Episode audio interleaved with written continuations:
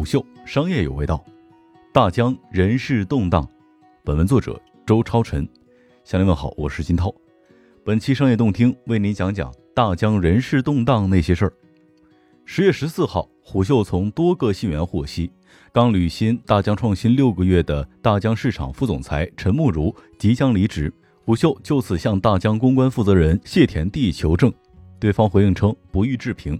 不过，据虎嗅所知，陈慕如已经加入大疆离职群，并且大疆市场部的员工已经收到了陈慕如的离职邮件。陈慕如说：“这将是我给你们的最后一封邮件。由于个人家庭原因，我决定离开大疆。”目前，陈慕如的领英信息还没有更新。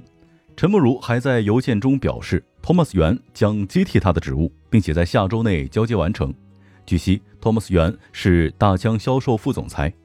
另据虎嗅获悉，在大疆期间家住上海的陈慕如一直奔波于上海和深圳两地。今天他刚回到大疆深圳总部，或许是为了办离职交接的工作。另一位接近大疆、要求匿名的消息人士对虎嗅表示，陈慕如三月才刚入职，试用期不过就提离职了。应该不是能力的问题，内部普遍都觉得他有能力。一位大疆内部员工对陈慕如的评价也颇高，认为虽然相处只有短短几个月，但陈慕如在营销和产品发布上提供了不少的新思路。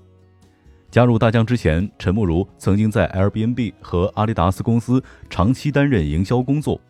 陈慕如的离职看上去是一次正常的人事变动。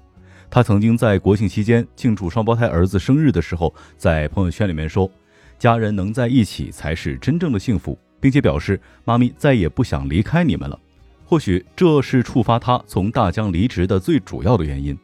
陈慕如加入大疆之际，正是这家全球无人机巨头的困顿之时。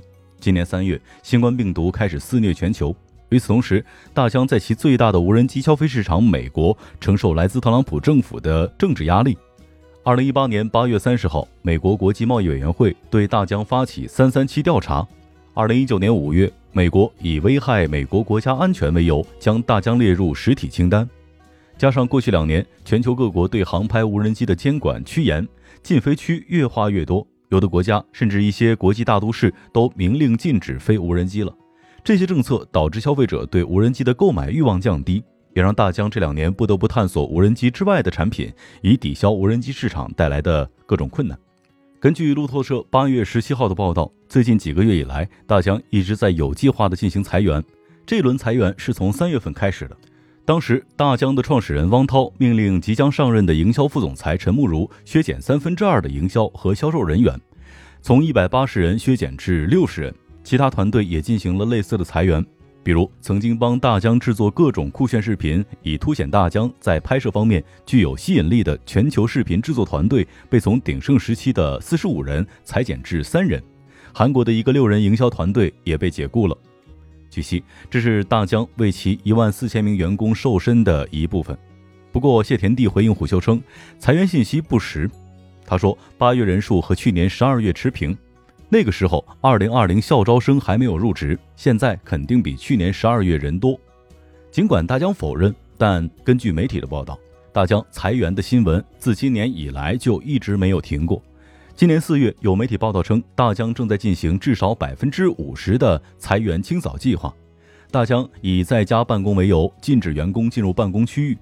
对此，大疆回应称，目前全公司有一半的员工还处在远程办公模式。主要考虑到当地疫情的影响，园区的各方面管控依旧比较警惕。